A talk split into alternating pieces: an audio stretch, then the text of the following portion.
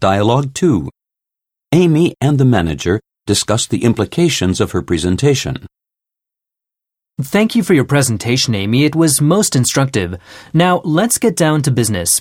How do you think we should handle setting up a new branch in China? If we want to flourish, then we must be realistic. We shouldn't downplay the difficulties.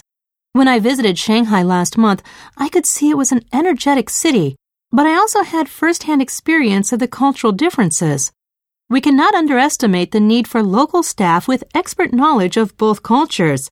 That is of the utmost importance. I certainly agree that we need good local staff to exploit our full potential. It is also more cost efficient to hire local staff than to dispatch staff from the U.S.